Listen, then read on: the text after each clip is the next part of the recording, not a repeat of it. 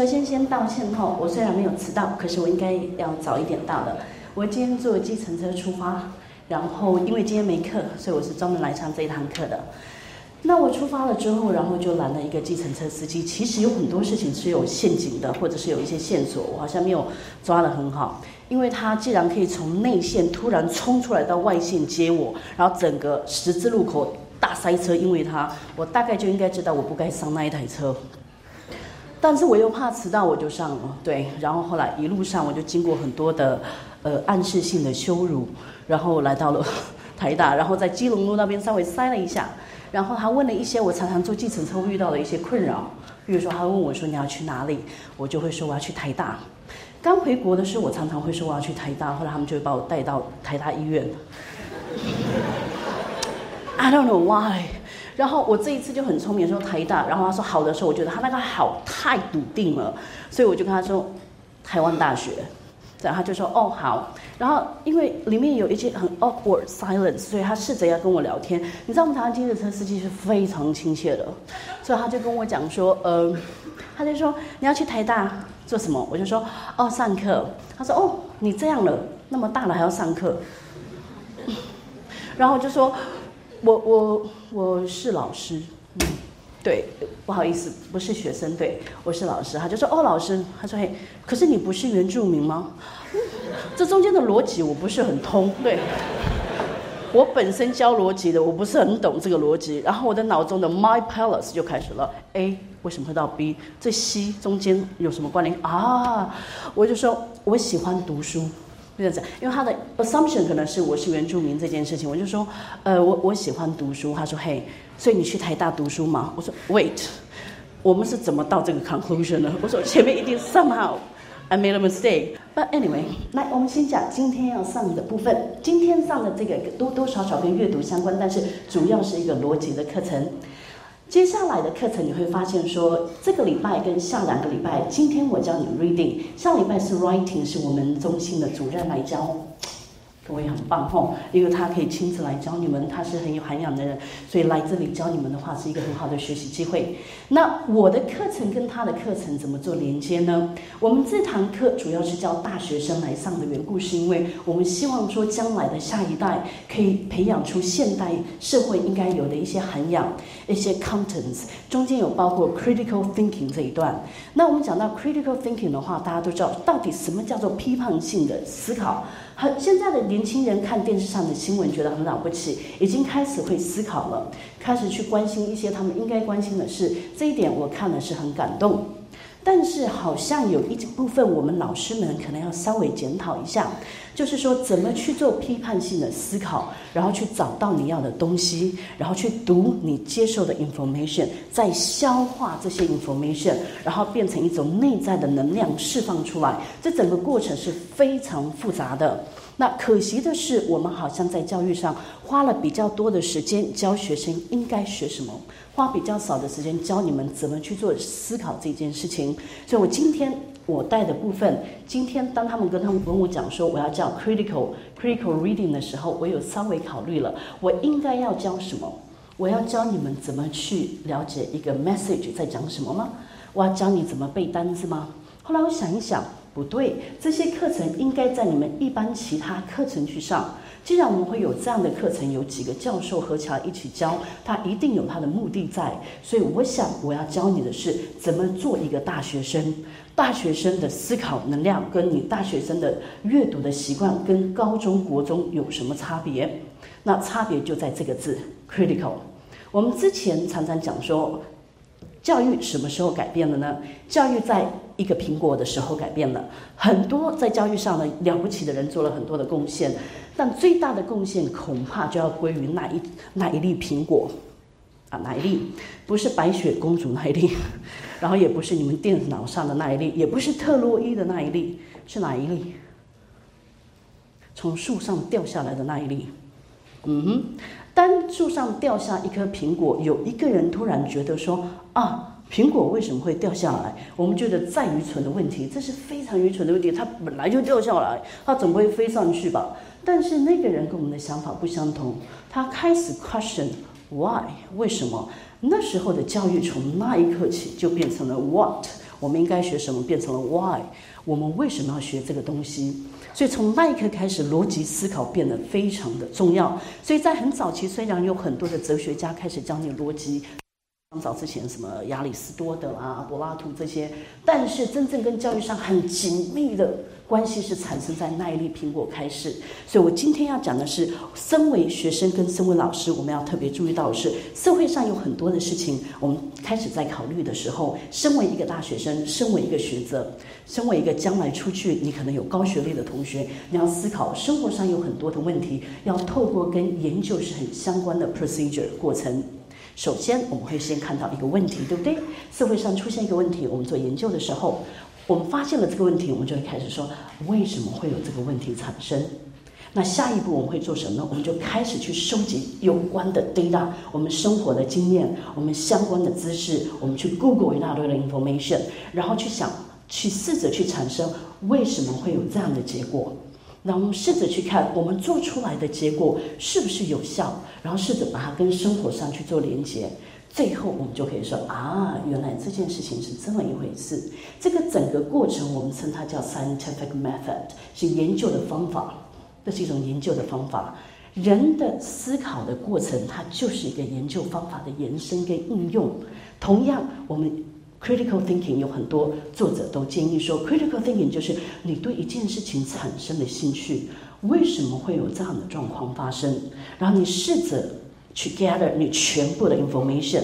这时候的 information 不太相同，你的 information 会 based on 你的 experience，你的一些经验，based on 你生活上很多的经验，然后再加上你读书得到的 knowledge，然后你可能再去看一下新闻是怎么说的，别人怎么说，然后甚至你爸爸妈妈怎么说，然后把这些东西全部 form 在一起了之后，你会开始 process 这些 information。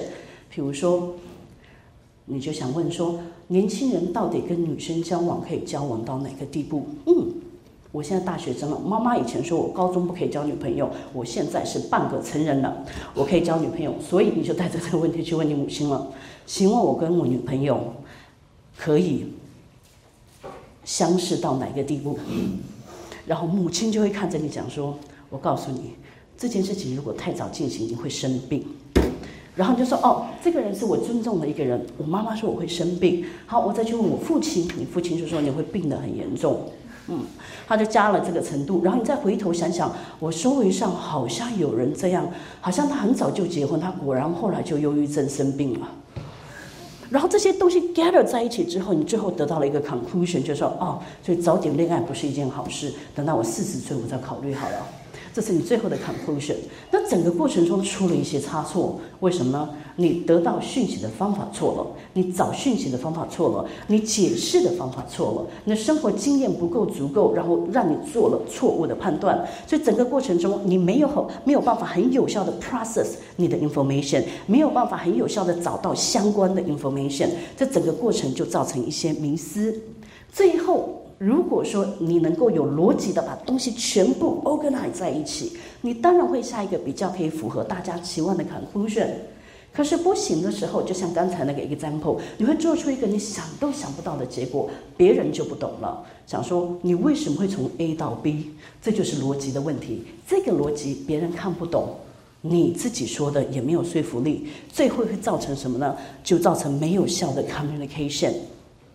所以这样下来的 conclusion 的话，当然会有问题。但是如果你可以有效的运用的话，有效的运用你生活上的知识，有效的运用你可以去收集一些 data 的你的 scale，然后把它好好的运用下来，做一个 reasonable 的 conclusion 的话，你每次讲出来的话，别人会说。所以有一种人在你们班上，你会常常说，他说的好像很有道理。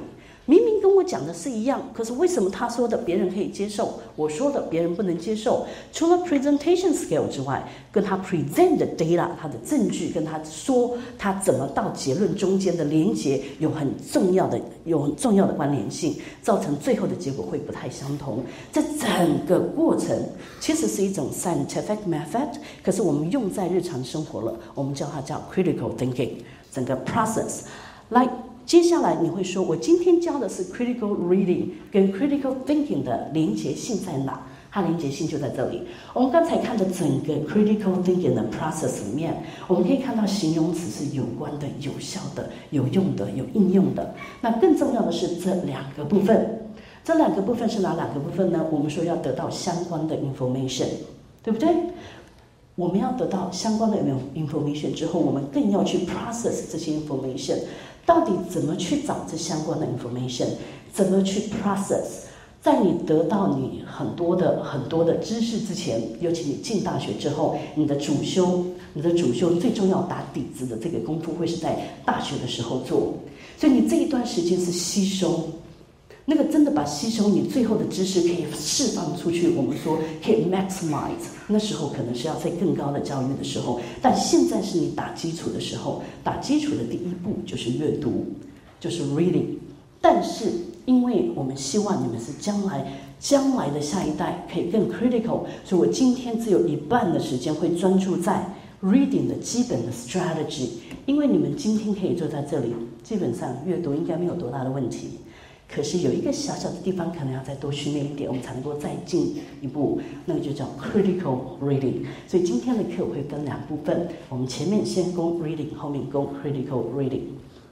所以这两个部分，我们说的 gather information 还有 process information，这都跟我们的 reading 的 habit 跟我们 reading 的整个 application 有关系。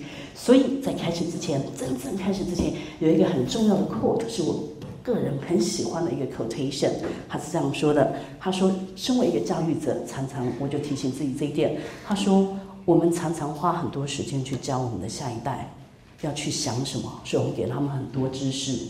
可是我们却忘记告诉他们说，应该要怎么 process 这些 information，how to think，而那个东西就跟 critical 这个字有直接的关联性。来，我们来进行到这个部分。来，这个部分是做你们之前国中、高中甚至大学的一个 review，很简单的一个活动，可是也是一个 review。我想了，我应该找什么样的 reading message 来？我想了很久，想说阅读的，我要给你们看的 reading，在这样的一个晚上，礼拜四。又是接近周末，然后又是六点半到九点，然后又是阶梯式的教室，前面看的却不是电影。我了解你们的感受。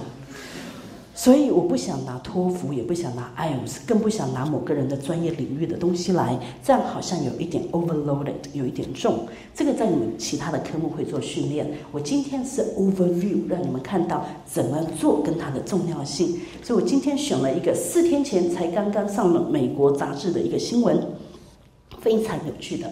我想我们比较可以做连接，为什么呢？因为我们的文化背景在这一点上跟他们很像。然后再加上我刚好又是这样的讲者，这一堂的讲者，然后再加上他刚好可以 demonstrate 我今天要讲的 point，所以今天这个部分是从美国的某一个杂志，我的 PPT 后面会有 reference，你们可以回去看原文哈。它有一个很重要的文章，这文章事实上是从一九六几年就开始，一九六六年就开始有人写了。只是说比较不受人重视，最近大家把它当笑话，然后登上去了，哎，回应还不错。那我们台湾也挺能赶得上时代的，因为四天前有人在讨论，结果两天前我们的网络上也出了这个新闻。它的翻译版本跟原文 slightly different，有一点不太相同，因为它加入了一些本地的文化。那我们之后再讲没有关系，但是今天我们做活动呢，就这一篇来讲。Things not to say to American Indian workers。他们说，如果你跟美国印第安人一起工作的话，有十件话，有十句十件事情，十句话是你不能说的，是你不能说的。哈这个是标题。所以我们在开始读之前，我要请各位做一件事情，我不会叫你跑来跑去，我从来不觉得大学生喜欢跑来跑去。很多老师喜欢让学生跑来跑去，你们互相问彼此问题，这样。I know you hate that。从你们眼神我知道，其实你们很不爱这样的活动，所以我不会要你跑，也不用你转过头，只要跟隔壁就好了。话找得到有人跟你说话。我常常说，学术这一条路很寂寞，但其实也没那么寂寞。你朋友周围的朋友还是可以互相认识，找个人聊一聊。如果今天你的 reading sample 是这一句话，是这个题标题的话，来给你们两分钟的时间，不好意思，就只有两分钟，两分钟的时间跟隔壁的聊一下，你觉得内容应该在讲什么？内容应该在讲什么？更重要的是下面这件事情，你觉得他会列十句话，美国印第安人不喜欢听的话？如果你没有办法 relate to that，你不知道美国印第安人，那你就想台湾原住民好了。如果台湾的原住民跟你做朋友，你觉得有哪十句话他不爱听？胖不在里面，只有台湾族会有这个困扰，阿美族是没有的。所以说这个事情不在里面，其他哪十件事情，我不要求你写十件，你能列几件就列几件。我们等一下来看看谁可以全部中。这样的几率太少了，不过试试看好不好？来，两分钟的时间，跟周围的想一下，这个题目可能在讲什么？下面可能会有哪十件事情会被提到？Go！由于各位同学哈正在台湾第一首府读书，所以有时候答错会 kind of embarrassing。然后为了让你们等一下不会答错，然后希望不要有这样的尴尬，我先拿一个示范题给你们看。通常你说不能跟美国印第安人的 co-worker 说的事情，可能会是哪一项？来，我们先来看 possible 的选项。A，Hey Chief，意思就是 Hey 酋长，这句话能说吗？第二句，What's your favorite movie？你喜欢看什么电影？第三个，How old are you？你几岁啊？第四个，Have you gained some weight recently？最近是不是吃的比较好啊？来。A、B、C、D，同学来试试看。好，我们来用举手的方法来决定。觉得不适合说的是 A 的举手。哦，我就说我教错学校了。这个可能在别的学校不一定会答得对了。来，通常 A 是正确的，为什么呢？我们等一下会说，它确实是第一个选项，你会不懂了。哎。讲酋长，酋长是表示权力的象征，为什么不能讲呢？就像我今天如果看到了在路上我说，嘿，总统好，这是一件好事啊。酋长好，为什么不能讲？Interesting，对，所以文字上明明是一模一样的字，然后用不同的文化来看，好像可以说得通。可是为什么不能跟台湾原住民或美国原住民讲这句话？哎呀，我从你们的眼神中看到了迷恋。我知道，我今天有我们有一堂课的缘分。啊，我又是原住民，我又是排湾族，你们可能会想说，我是原住民，排湾族有阶级制度的组别，所以你们在想说我是公主，对不对？不好意思，我是一般贱民，我不是公主，sorry。来，可是如果有一天你在路上跟我说：“嘿，公主，我可能跟别人有不太一样的想法。”等下再 share。来，第二句，What's your favorite movie？这句话是对谁都可以说的，当然没有什么问题。来，第三句，How old are you？这个不是任何人，不是说原住民不能问这一句，是只要是女生大概都不能问这一句。来，最后那一句，Have you gained some weight recently？只要是人类都不应该被问这一句。所以基本在 C 跟 D 也可以 apply，可是因为我们今天要讲的是原住民的部分，然后所以把其他人先移开，所以我们答案会选择 A。来，大概 confirm 过，我们大概在同一个 we are on board 之后，我们来看下一个真正的十句话里面。来，我不会要求你们分享哦，所以你们在期待我点你们吗？不用。来，我告诉你答案是什么，你只需要做一件事，对一下你的 list，我们有没有一样的答案？来，你抽，你总共猜对几个就可以了。来，这是等一下我要给你们看的图。首先你会发现说，这个题目你本来先预想说，大概在讲美国的 co-worker，所以可能会专注在什么话不能讲，然后还有为什么不能讲。非常好，下面的部分也是可以关于主题的 W H 的问题，不在我们的 Reading Products 里面，所以我们先专注这两个就好了。吼，来，我们先来看就这十样。来，三分钟的时间 process。来，这三分钟的时间，除了看你有没有对之外，你先不要看它的单字的部分，麻烦大家的 cell phone 先关起来，不要去 Google 查它的意思是什么哈。我们就光看这几个选项，你猜对了几个就可以了。我们先不讲每一句话它是什么意思，你们中间一定有一些话是你们看不懂的，那一定的，不然就不用拿这个来做 sample 了。来，我们先从你们懂得开始，总共有十个，我们先从不太可能有十个都对的人，对不对？我们先从，嗯，我们先从，我想你们的程度应该不错，所以我们先从答对三个开始，有答对三个以上的举手。哦，没有原住民朋友啊！你们没有试着羞辱过我们吗？等一下，我给你机会。来，两个，有没有人猜对两个？哦，有人举手了，Very nice。来，You in white，穿白色那位同学。啊，所以你们其实没有猜对，是你们知道你们会被点到，对不对？来，你猜对哪两个？今天试试看，你猜对哪两个？我们猜对第五个跟第七个。第五个跟第七个。哦，对。第五个我可以理解，I can understand。第五个我可以理解，因为很多人很多很好的很好的朋友常常会问我这一句，所以我可以了解第五个。我很讶异，你怎么知道第七个？很多人都以为这是一句很夸人的话。你们的衣服很漂亮哎，对，你怎么会知道这一句话很多人会不开心啊？好奇，跟我说看看。哦，是你打从心底觉得他们不漂亮。原因是什么？因为原原住民不是会有一些比较特别的饰品，像像是牙齿之类的。哦，所以你夸我们的牙齿，我们会不开心。饰品装饰就是手环或者项链那些。所以你觉得他们，所以我们会不开心吗？如果你讲我们的牙齿很，所以就是说。哦，李老师，你头上的牙齿很漂亮，我就会马上扇你一巴掌，然后离开，是不是？很有意思你的解释。那我们先重讲，他没有错。我们先讲，先讲牙齿这件事情。我们在 precede 之前先讲一下。我必须要帮我的主人说话一下。牙齿这件事情，我们有尽量在，我们有尽量在克制了。我们以前的祖先听说是这样啊。我奶奶说，我们并没有要杀山猪。我们跟他借牙齿，他不借。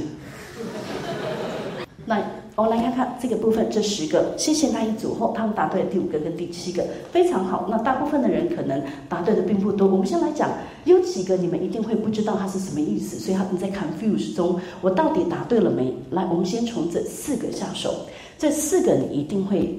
应该有一部分的人会不太懂，我不能说全部，因为有一些人的英文应该还不错。有一部分的人可能不懂这四个为什么会，这四个里面有一些有一些单字我看不懂，比如说第三个那个字是什么意思，第四个这个片语是什么意思，就算你可以找 Google，你也找不到它完整的意思。来，第六个我们来看，然后。你就说这是什么东西啊？第七个那个单字开头的 C 大写那是什么字？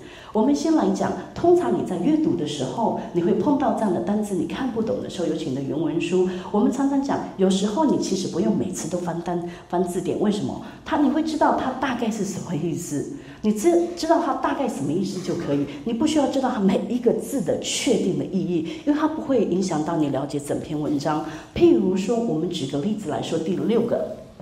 对不对？你是不是住在一个什么东西？来，我们来讲这个字，也许你不会，但是他用了 live 这个字，对不对？所以你就知道它有很有一个可能性，它是一个建筑物。那印第安人常常住的，你有没有看过？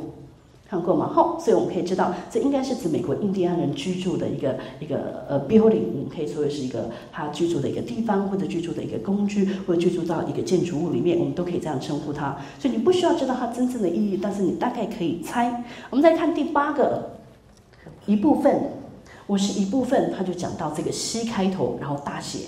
你在讲他应该是说什么？你有没有看过或者听过有人？然后跟原住民碰面，然后跟原住民说：“哎，我也是平埔族。”这句话听过别人讲过的举手。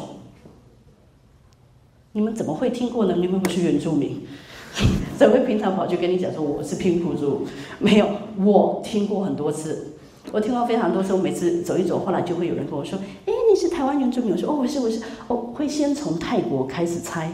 对，那说你是泰国，我说 no no no 菲律宾，嗯嗯嗯，那我是原住民，他们说哦，我其实也算呢，我是平埔族，我说哦，台湾好多平埔族哦，对，然后我就在想说，嗯，所以我们算不算是血浓于水？我常常就要看说，是算是我亲人吗？我就会挣扎很久。然后这一句话，在美国印第安人也常常是，这是他们其中一个印第安人的一个组别，很多人喜欢跟他们印第安人接触的会说，哦，我其实也属于某一组。有人会这样说。我在台大曾经听过有学生讲这一句话，是有一次在拿授权码的时候，然后嗯，那时候满满的教室都是人，然后也不知道选谁，不知道不选谁。第一年来的时候，我会因为这件事情睡不着，然后觉得内疚，然后觉得很不忍心。慢慢的，我就会发现这些都是手段，学生只是在欺骗我的感情而已。然后后来有一次，有一个学生就到我前面来，然后他长得挺高的，然后他很白，单眼皮，凤眼，然后看着我说：“老师，我想要授权嘛。”我就说：“哦。”外面那些也都是，我只能抽三个，不好意思。他就看着你说：“可是我也是原住民。”然后我就看着他说：“哦，嗯。”看了一下，然后我就说：“那你什么族啊？”然后他就，他其实有些谎言他也没有想得很清楚。然后他就说：“啊。”他就看了一下他的朋友，他旁边电机系的同学，他旁边的同学就说。阿美族，阿美族，然后就看着我说：“阿美族。”我就说：“啊，讲一句阿美族的话来听听看。”这样他就说：“哦，我不太讲母语，会让我难过。” 然后就看着他就拍拍他，“Get out！”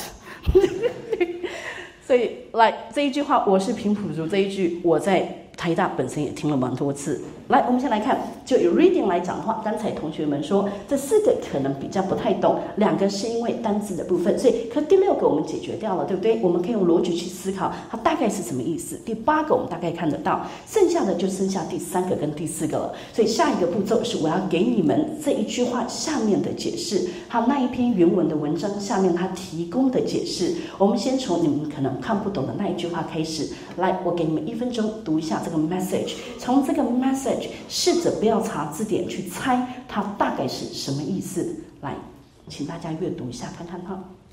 来，读完这一小段之后，你可以猜猜看它大概是什么意思。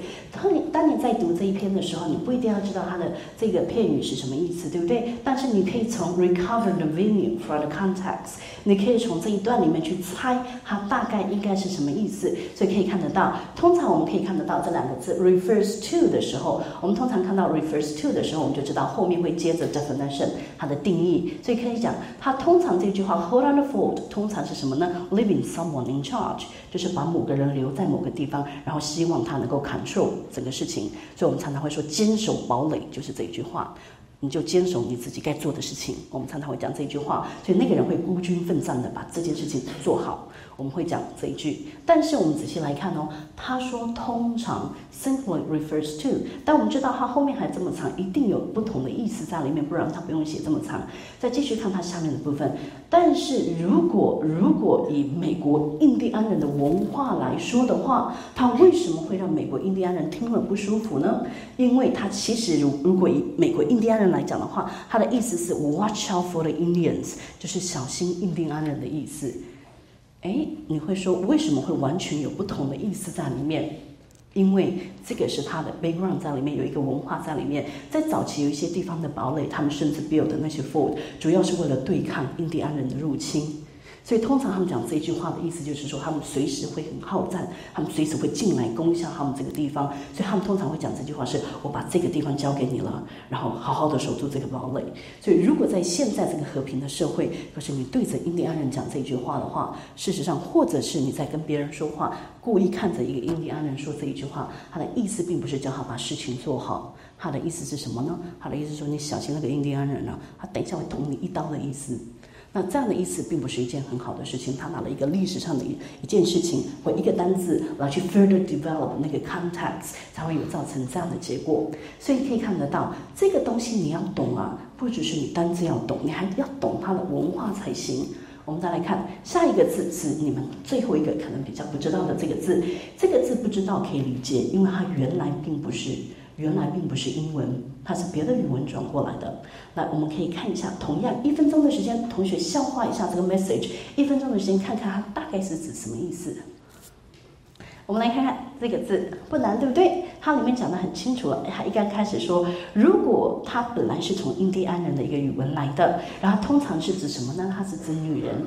女人通常是指女人，你会说哦，我有印第安人的人讲女人的话，就像今天台湾族，我们见到了很多人常常知道台湾族的钱钱后叫白鼠，所以很多人我坐计程车的时候有曾经遇到过计程车司机会跟我讲说，哦，给你呀，拜数这样，然后我就我就会吓了一跳，为什么？因为前面都中文，又不然就是台语，突然接一个原住民的话，我说啊，然后就哦哦，谢谢。然后赶快离开。所以我大概知道，可是为什么跟我讲原住民的话我会生气呢？因为这句话，这句话，它后来这一句英文，它不是指女人的意思。它早期虽然原来的语文是指女人，可是后来 somehow 在中间的转折，经过这么多年之后，它竟然可以拿来暗指女生的，那暗指女生比较私有的器官。像这样的情况下去叫别人的时候，会常常让人家怀疑中间有别的意思在里面。所以它那个 ambiguity 就是那个中间的模棱两可的，会造成说有些人会把它喜欢取它比较 negative 那个 meaning 比较不好的意义，会造成别人会觉得说哦你对我说话不太礼貌。那我们看完了这个之后，看完了这个之后，我们还先不回到那个文章，我们先 review 一下。大家不要忘了，今天最重要的第一部分是要学 reading strategy，所以我 review 一下。我刚开始的时候，我有请你们先看标题，对不对？所以你今天在阅读的时候，很重要的是，你阅读一定要先从题目开始看，因为我们常常说，题目就是整篇文章的灵魂，它可以，人家要不要读，它里面的精髓都在那一句话里面，那一句话要能够 attract 他的 reader，所以常常他的那一句话是。非常 powerful 的这句话，我们会说：先读标题，以后你会读很多的文章，你会读杂志，你会读很多你领域里的期刊。这些题目的这些文章的标题都要先看，看完了之后，我叫你们做什么事呢？去猜，猜它内容应该是做什么。所以，通常读文一篇文章，看完标题之后，你要开始想这个内容，这个文章里面大概在讲什么。大概在讲什么？开始去猜，你会说我为什么要这么累啊？我就直接读就好了。这个方法非常有效，这个非法方法非常有效。我我读书很快，然后读书很快，然后我通常读完不太会忘。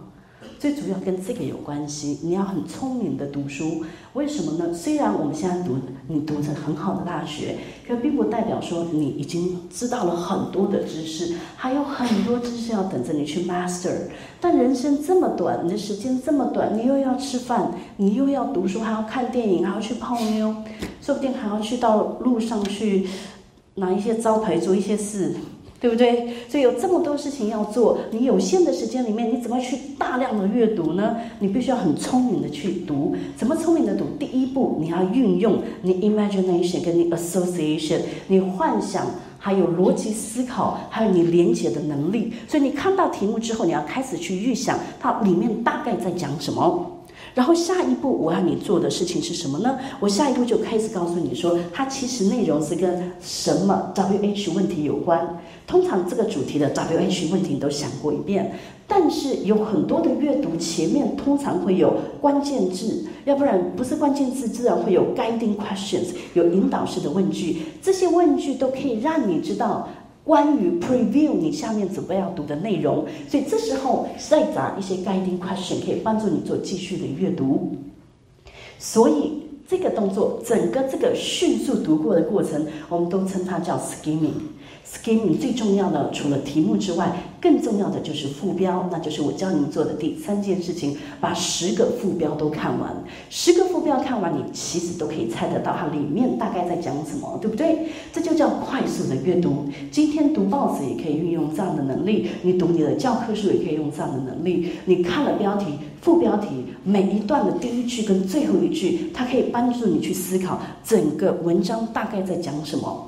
这就是我们说过的 skimming，所以你要记得这些东西都可以帮助你很早就先知道你的 attention 应该要放在哪里，你应该要找什么样的 information。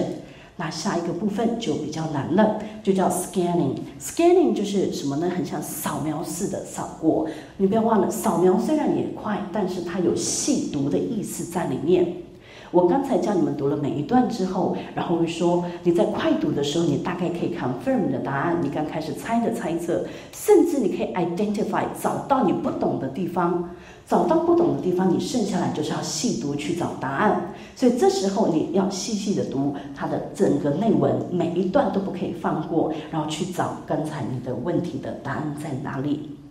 那这中间我们还用到了一个很重要的技巧，就是尤其你读原文书的时候，你常常会，你常常会说，哦，我不知道这个字是什么意思，你要 inferring 上下文大概是什么意思，它大概是在讲什么，然后从这个 context 去猜它的重、它的重点、它的内容，你不知道的 concept 的意义是什么，然后试着把全部的 idea organize 在一起。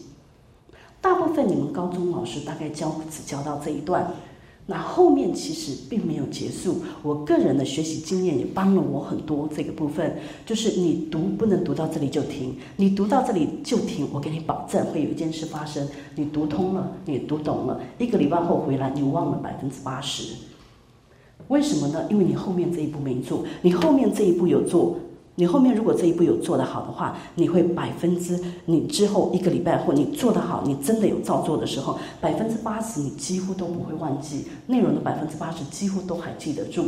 来，少哪两步呢？第一个，你要回头把你全部知道的 information 用自己的话跟自己的句子写很短的 note 去 summarize 它，做一个大纲。书要这样读才会快。你知道这整个过程听起来好像很简单，不简单。你用了很多的 cognition process，你用到了很多的那个过程、认知过程，而这个过程包括什么呢？不管是记忆而已，retrieving 的 information，把以前你的经历拿出来之外，更重要是你去分析了、组织了它，你才有可能去 summary，summarize 它这个 content，你才有可能去做一些 note 来去做下一些、下一些你觉得比较重要的注解。那更重要的是，这个 note taking，我跟你们讲一个小小的技巧。这 note taking，很多人喜欢原稿照写，对不对？原稿照写当然也是一件好事，帮助你记忆力。但是它可以帮助你记忆力，但是它帮助力并不大。有很多的研究都发现，真正可以帮助到你记忆力，也可以帮助到你理解力的，不是是造字写下来。而是要做成 table，你要做成表格，做成 diagram，要去做比较，要去做分析。所以，像通常如果像我读这样子的十个例题的时候，我会把它开始分组，哪一些是跟文化相关的，哪一些是跟用词错误相关的，哪些是因为 information 不够才会造成我会我会伤害到美国印第安人的，我会把它分好。下次我来看我的笔记的时候，很快。我本来花了一个小时读的东西，下次回来只需要花五分钟。这就是我们说的 reading strategy。这个部分以上的，我们刚刚好一个小时。刚才上的就是我说过，我们上课的第一阶段，就是很简单的 reading strategy 的部分。你们到了这个部分，你们已经到了大学，你们这个部分应该要能够 master，你们应该要会。而这个东西，平常你在课堂上的练习，你出去社会上了之后，这就是怎么做呢？你有没有听过有一些人常常会说话说：“哦，我告诉你这件事情我不赞成，为什么不赞成？我我忘记了。可是我一个人曾经说过了一句话，反正他的意思就是，反正就是不不好，这件事情不好，你听我的就对了，对。然后你听的人就说啊。”然后说：“我为什么要听你的？对你整个没有办法 convincing，你没有办法说服别人，也没有办法让人家理解你在做什么。一切都不是因为你记忆力不好，一切只是因为你读书的时候没有办法有效的读书。这样的方法你要花很长的时间去训练。你一刚开始会觉得生不如死，我干脆把文章拿出来一次读完，拿着翻译机找就好了。但是这种方法经过了一学期，你每一堂课这样去准备的话。”之后，之后 guarantee 绝对，因为教了这么多年的书，然后教了这么多学生，尤其是我们外文系的学生，回来都会回报，可以帮助他们很多。这样的阅读方法可以帮助你大量的记忆，而且你在记忆的过程中，你也已经在分析了，所以你可以提出更有逻辑的 argument。好，下一个部分是大家可能要用到一点脑力的地方了，来。一般的 reading，我刚才说第一个小时跟后来这半个小时多一点的时间，我要教的这个是不太相同。这个叫做 critical reading，有逻辑或者批判性的去读。刚才那些技巧都只是基本功夫，这些只是帮助你去阅读。但你记得我刚才给你的 PPT 吗？一刚开始那一张，我不是叫你阅读而已，重要的是什么呢？你要有效的 process 的 information，你要有效的去处理这些 information。有效的处理的部分就不只是一般的 reading strategy 可以 cover 的，更重要的它是一种 critical thinking 的 demonstration，它是一个 critical thinking 批判性思考的一种考验，可以表示说你批判性的思考是没有问题的，你才能够做批判性的阅读。我们先来讲，一般的阅读主要都是被动的，接受 information，我读了就停。你今天要变成一个 critical reader，你不能做被动的动作，你必须要主动。什么主动呢？你不是等别人 information 给你，你通常看到一个社会事件，你通常碰到一个你的自己生活上的问题，你不会直接等着别人给你答案，你必须要问说，嗯，这件事情为什么会发生？这后面的原理是什么？为什么同样的一件事，不同的人有不同的立场？这中间是有什么东西吗？有什么阴谋吗？或者这中间有什么 intention 吗？这中间大家的立场、文化背景不相同吗？为什么会有不一样的结果产生？你这整个思考的历程就是 active thinking 的历程，就是有效的去思考、积极的思考、思考。然后你必须会知道，说你是一个 critical reader，你不会等着讯息来而已，你会什么呢？你会去 investigate，你会去探测这些事情的有效性，你去探测这些事情的真实性。更重要的是什么呢？你所读的这一些全部都是为了 reflection。Reflection 就是去做回应，什么样的回应呢？回应到你生活上，应用到你生活上，也可以从你生活上的经历重新用到你自己的阅读上面。所以整个过程，我们说 critical reading 的过程比一般的 reading 更难、更 demanding。我们现下来要做的就是这件事情。同学要叫 critical reading 不难，也很难。不难的地方是可以把规则教给你们。难的地方是你要应用真的很困难，但是在现代的社会，critical reading 比个任何一个时代还重要。为什么？Internet 被 Internet 大家都在用，讯息现在交流的更快。同样一个事情，你会听到很多面的解释，到底哪个解释解释是正确的，哪个解释是你觉得比较适当的？这都是要考验一个人的智慧，这是很困难的事情。所以这些 skill 学不难。Apply 就很难。我们现在要做的就是这件事情。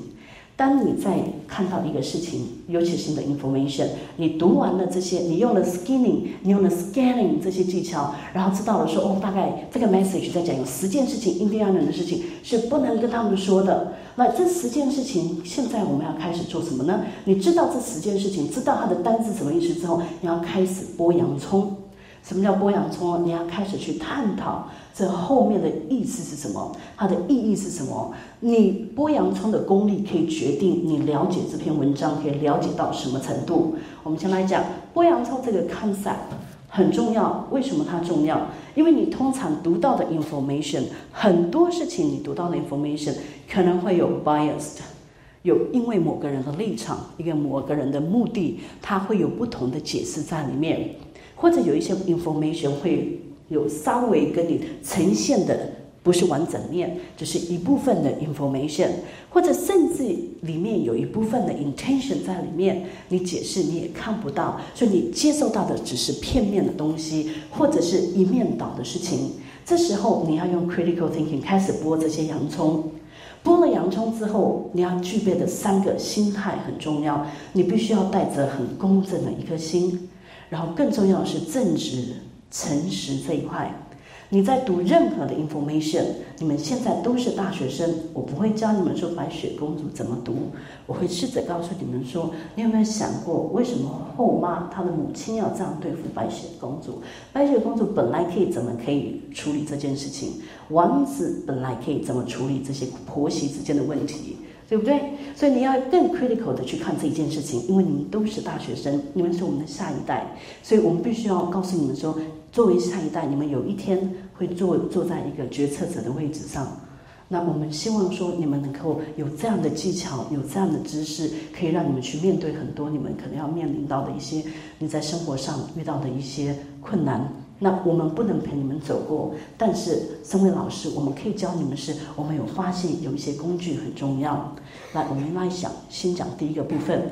刚才那个十个跟印第安人说的事情，这件事情为了这十个是我我相信你们并不是全部都懂每一样。我们等一下会 go over 他们，那会通常会让你阻碍你了解的是，一刚开始那十件事情，你刚开始会有困难，是因为这个缘故。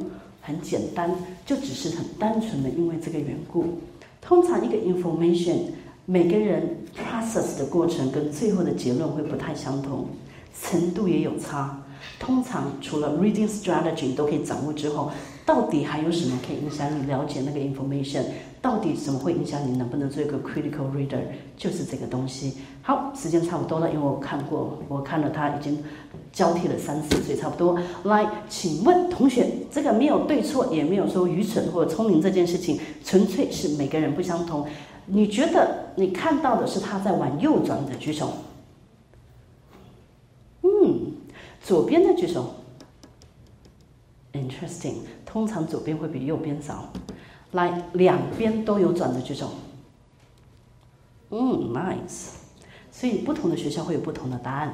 通常在很多学校的话，看到两边转的人会比较少。可是我发现台湾我们台大同学每次问两边转的倒是挺多。来，这个不代表说他往左边转或往右边转哪一种是特别聪明。No，这只是你左右脑哪一个部分比较发达，对于你的另外一边的脑。这个告诉我们什么事情？这个东西吼是一种你与生俱来的能力，也可以培养来。你们刚开始读那一篇文章不懂，第一个可能是知识上的不足。所谓的知识就是所谓的你们的 vocabulary，你们的单字不是很清楚，所以造成你刚才那十个里面大概有四个看不懂单字的部分。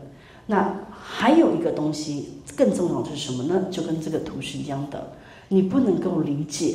你这个，我们通常在讲 ability 的时候，一个人的能力，读一个 information，你能不能看到真相？你剥洋葱可以剥到第几层，跟你的能力有关系。这能力可以是你的学术的能力，它可以是你懂不懂英文，你的英文的 English proficiency，你英文的能力。更重要的，它可能是你的认知能力。你之前你没有习惯去分析一件事情，所以你看到一个 information，你很自然就会接受它。所以你必须要经经过训练，这个图是可以经过训练的。看不到转两边的同学，你可以训练每天看，有一天会突然通。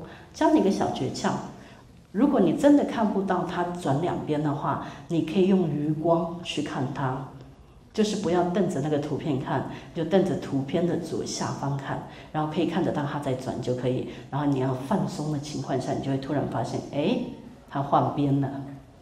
这个要经过训练的，这就是我的认知的能力。来，同学，我们回到我们的主题。所以，你通常一个 information，你能不能 process？你能不能做 critical critical 的 thinking？除了你的 reading strategy 用对了，读完那个 information 之外。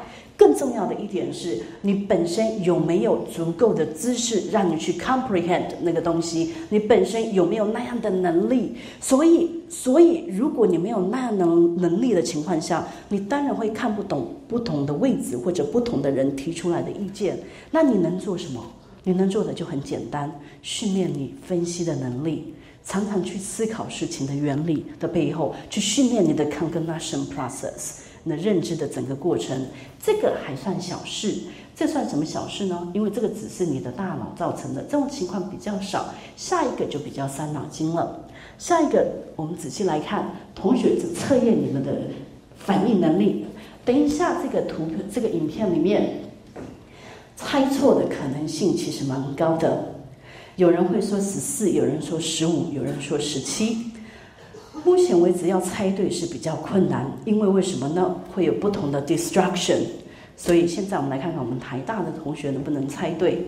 仔细来听喽，distraction 是这样：有两组人，一组人穿着白色的衣服，一组人穿着黑色的衣服。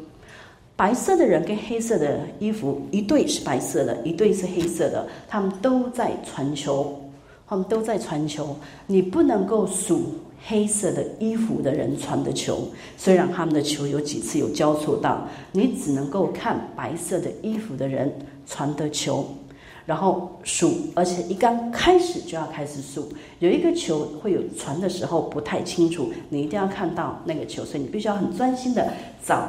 记住哦，我们是要点白色还是黑色？白色，very good。准备好了吗，精英们？可以了。同学，我们来试试看。请问他们传了几次球？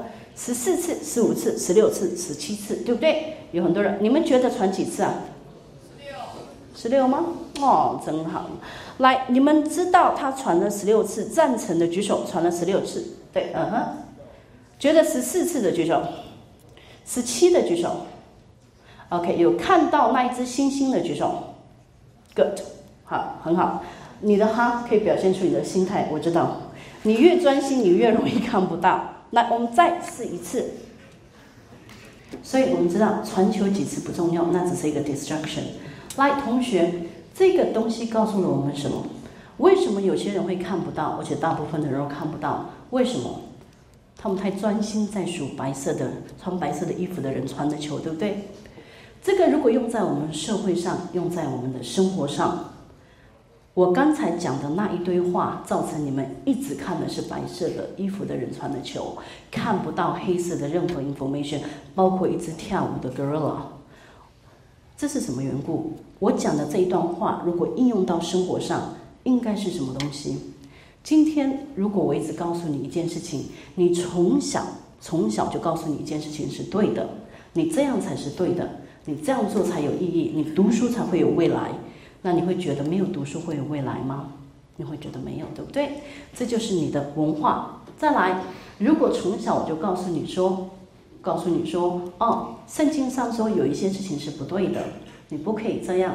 虽然你要尊重别人，但是最近在最近在推的一些法律跟圣经上说的不太相同，所以你不可以赞成它。你的结果到底会是赞成还是不赞成？几乎都会不赞成。为什么？因为圣经上这样说的，你的信仰是这样跟你说的。再来，如果你的教育，教育你从从以前开始就告诉你说，逻辑是对的，逻辑是对的，没有逻辑的东西都不对。然后有一天有一个人就告诉你说，我虽然只见过你一次，但我决定嫁给你。你会说什么？没逻辑，开什么玩笑？你人就走了。为什么？因为这是没有逻辑的东西，你太相信你相信的东西，这就是我们常常说的 stereotype。对，有一件事情有一定的想法、自视的想法、你的文化、你的背景、你的 education，造成你在 process 一个 message 的时候，你去试着去翻译它背后的意思的时候，it will be completely different，跟别人完全不相同。原因很简单。因为你从小到大接触的没有这样的经验，所以你自然觉得这样没有什么。你不能够理解为什么别人会看到不一样的东西，所以如果你要做一个普通的 reader，你只要会一些普通的 reading strategy 就好。你要 brainstorm，你要 skinning，skinning，然后你要试着 recover the meaning。它可以告诉你字面上的意思，但如果你要更懂这个意思，他想 deliver 什么，尤其是面对论说文的时候，他到底在卖什么概念？他希望说服你什么？在看一个 information 的时候，你要用的是你的 critical thinking，你必须要。剥掉第一层什么呢？你必须要 make sure 你的知识不会阻碍你理解，所以你必须要大量的阅读相关的知识，绝对不能只读一方的知识。读了全部的知识了之后，下一步是做什么？下一步不要让你的认知欺骗了你。所以每天的生活要多做一点分析，多去思考，做一个 active reader，不要做一个只是接受的人。下一步，你千万不要忘记，你相信的任何一件事。一定是你的教育、你的生长、你的宗教、你的文化造成的 product。你可以坚持你的理念，这是一件很好的事，但不要忘记，别人也有别人的理念，然后试着用别人的角度看同样的 message，你就会发现，你可以看到不同的风景。竟然有这么大的一只星星，你从头到尾都忽略掉了。来最后一个部分是我们现在现在 information 相当的。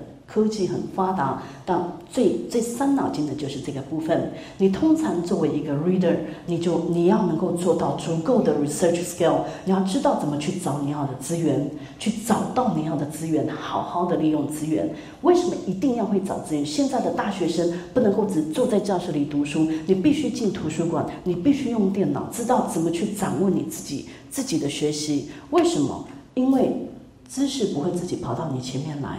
你要去找他们。接下来我们要讲的就是这个东西。这是生在现代，经济经济这么发达，社会这么发达，思想这么发达，讯息这么发达，有这么多的 technology，可是却是我们最大的遗憾的时候。为什么？因为我们接受的这个很大的挑战，就是我们面对的很多东西可能都只是片面的，我们看不到一整个事情的整个完全不同的 angle，不同的 perspective。我们常常看得到。一个故事或者一个 message，它里面的意义我们没有办法去揣测的缘故，是因为我们没有整个故事的版本。所以，如果你今天在读书的时候或阅读，你看到这个东西好像不是很能够理解的时候，那就代表你的功夫做的不够。去找相同的题目，找同样的文章，不同的人写的文章，重新再思考过一遍。或者你今天关心某一件事情，你听到了一个故事的版本，不要忘记。同样的故事可以从不同的版本讲一遍，每个版本都听，听完了，然后再去做判断，去分析，去 summarize 你读过的每个 information，去做大纲，然后再想想你自己是站在哪个立场，你看到这个 information，你决定要怎么去翻译这个 information，这才能做 critical reading，才能够做一个 critical thinker。做一个 critical thinker 要要特别注意的，其实不止这四样。不止这四样，可是问题因为时间的限制，而且你们可能以后有机会再看到这个人讲还有哪几样，但是光是这四样够你大学四年，四年慢慢的培养。以后如果你想做决策者，你以后想要做大事，你想做有意义的事。可以，你现在要先吸收你的能量。吸收能量最直接的方法就是阅读。你阅读完了之后，把它变成你的能量之后，更重要的是，你能不能判别你自己的能量？你能不能判别你的能力在哪里？你怎么释放出来？这一切都是要靠你的 critical thinking。所以我今天教的 reading strategy 基本的是要告诉你怎么去读 information。后半部这些只是要提醒你 raise awareness，让你。稍微注意到说，有很多时候你读到的东西会阻碍到你真正了解那些 information，是因为有四个很重要的因素，常常会影响到我们周围的人，不只是你，很多人也相同。剩下来的十分钟，我们要回头再去看这四个部分。目前为止，这四个部分，目前为止这四个部分，哈，你们大概都已经懂，也没有单字是你们不会的，但有一个字你们可能不其实不知道，就是 d。九个的，第四个跟第十个，你们大概都懂，最容易懂，但第九个会最难，因为你不知道什么叫 Indian giver，你知道 Indian，你知道 giver，但你不知道它背后的意思，因为它有文化层面在里面，它有知识层面在里面，而且你我给你的 information 并没有这个部分，所以也是 incomplete 的 information。所以我们现在同学要给你的十分钟，就是今天我们整个讲的部分呢。一个很重要的一个成果，所以要请你不管多少人哈，左右也可以，你硬要前后我也没办法。好，来讨论，用短短十分钟的时间想一下，为什么美国印第安人不喜欢这十句话？有没有任何单词你不会的？再去问同学。知道这十句话什么意思之后，用这十分钟的时间去想一下，把文化层面考虑进去，然后把你他们的 belief 原住民或印第安人的原住民的 belief 他们的宗教、他们的信念、他们的文化跟你对他们的认识都加进去。我们试着来看看这十件事情为什么会让他们不快乐。我们现在讲的部分已经不是阅读的部分，而是你批判性思考的部分。你怎么去 process 今天上的这些全部的 information？十分钟试试看。来，同学，我们来看看哈，这十个我们来看一下。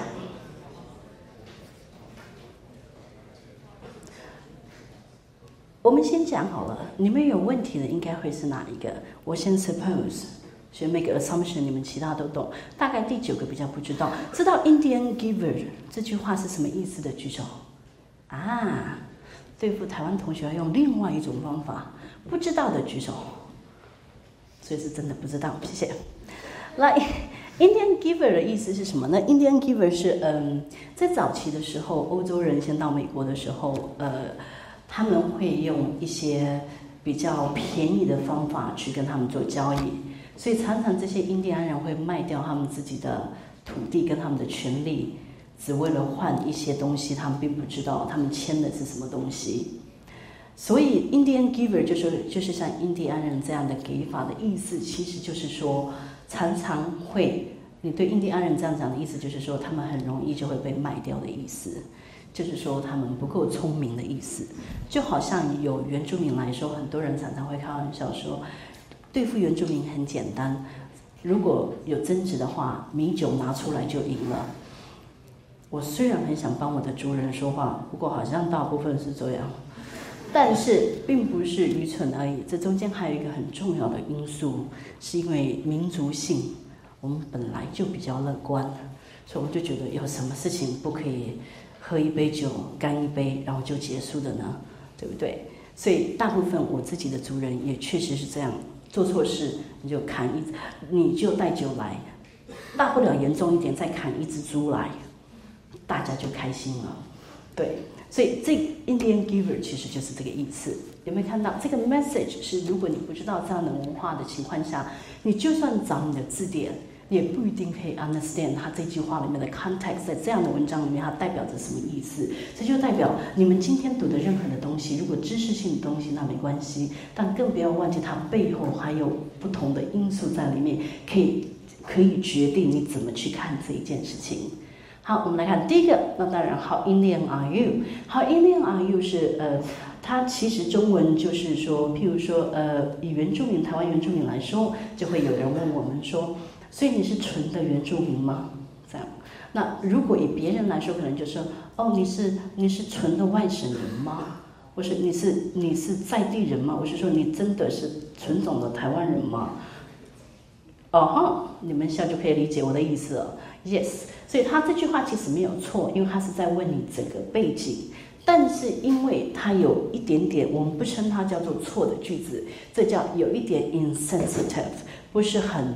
对人家的文化不是那么的敏感性，或者是说你你本身不有一点粗枝大叶，然后在不同的场合如果讲了这句话，你好像是在 question 别人的，别人是从哪里来的，他本身这件事情他的那个他是属于有多少的合法性、合理性，所以通常看到这样的句子的话，很多人就会说，哦，像我很多人说你是纯的吗？我就会说 no，我是杂的。为什么呢？因为我父亲跟我母亲是不同组别，所以对我没有这一方面的困扰。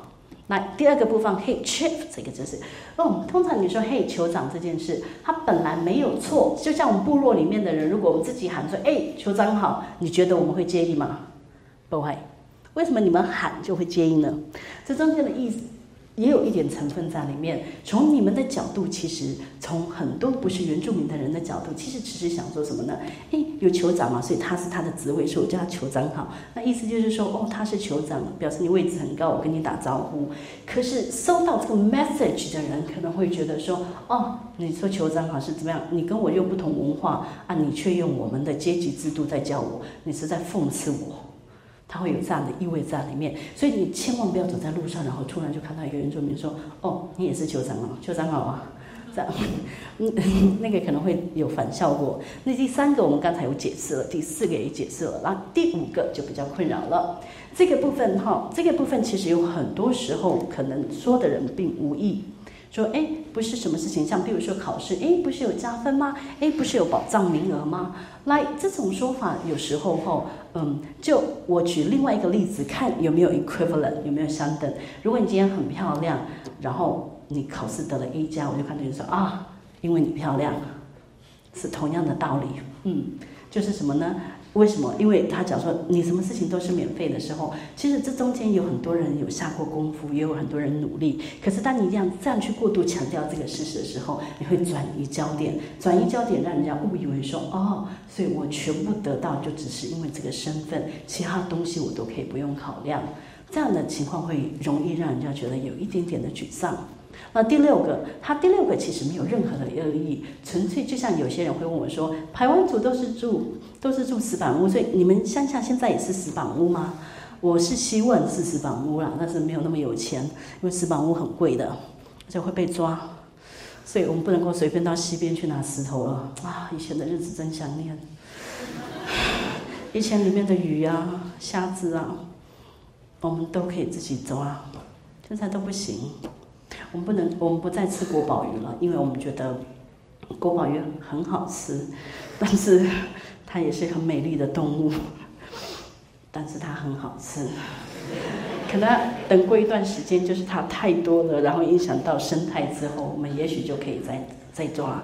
但是我们也不能够随便抓，我们可以用捕鱼的，但我们不能电鱼。那不是很省时间吗？可是这是错误的，所以我后来就有配合，我们有做了很大的、很长的时间的宣导。吼，那下一个部分，所以说住瓷板屋其实没有什么意义在里面。但是为什么讲这句话不适合？因为这句话就代表你对这个文化的不够了解。你讲的很清楚，就是好像说哦，你们还住瓷板屋，表示说你们的文化我们有很多的重视。我也不知道后来是怎么回事，所以你就讲了一句话是几十年前的事情。就像如果今天你生了小孩，你走在路上碰到你国中同学，他就问你说：“所以后来你国中毕业了吗？”然后你手上牵着两个小孩，你就只能说 “What？” 对，然后有很多的 question mark。来下一个部分，但是人通常人家夸你穿的很漂亮，他其实真的是个赞美。可是有少部分的人会觉得说，跟上面的原理是很像的。他会觉得说：“哦，你觉得说我穿的漂穿的很漂亮，就是说我没有别的东西可以夸，你就一定要夸我，你就只能夸我。”衣服漂亮，同样的原理，像有些女生，我不太喜欢人家说我可爱。我是说我个人，我不代表你们说话，因为我通常觉得一个女生，很多人就会说哦，你很漂亮。那通常没有漂亮的人，他们会卡一下，您可爱，可爱就会出来了。对，所以后来对我来讲，所以你说哦，你们的衣服很漂亮，我说哦，那我的人呢？会有这样的问题，所以有时候你夸一个东西的时候，你要夸到心里去。比如说像这句话可以怎么说呢？你可以说：“你们台湾组的衣服很漂亮，有琉璃珠，你看你这套衣服真漂亮，你们的文化也展现的很好。”That's OK，这个就 OK。你很可爱耶，我觉得你那种可爱是那种你打从心底的善良，再加上你后天的智慧塑造而成的魅力，那时候就不会有人介意。但是要有诚恳。不要带笑容讲这一堆，对，来第八个就是说我也是我也是你们的一部分，这个部分其实其实我们不会在乎说我们也我们都是台湾人这种说法，我们蛮喜欢的。可是说我也是一部分的话，这种有一点此地无银三百两，就是一定要跟你挂上关系，我们才能说话，这样反而会制造了彼此的距离，其实是没有必要的。然后第九个也解释，那最后一个更不用说啊。我们应该要往前走，不要一直活在过去。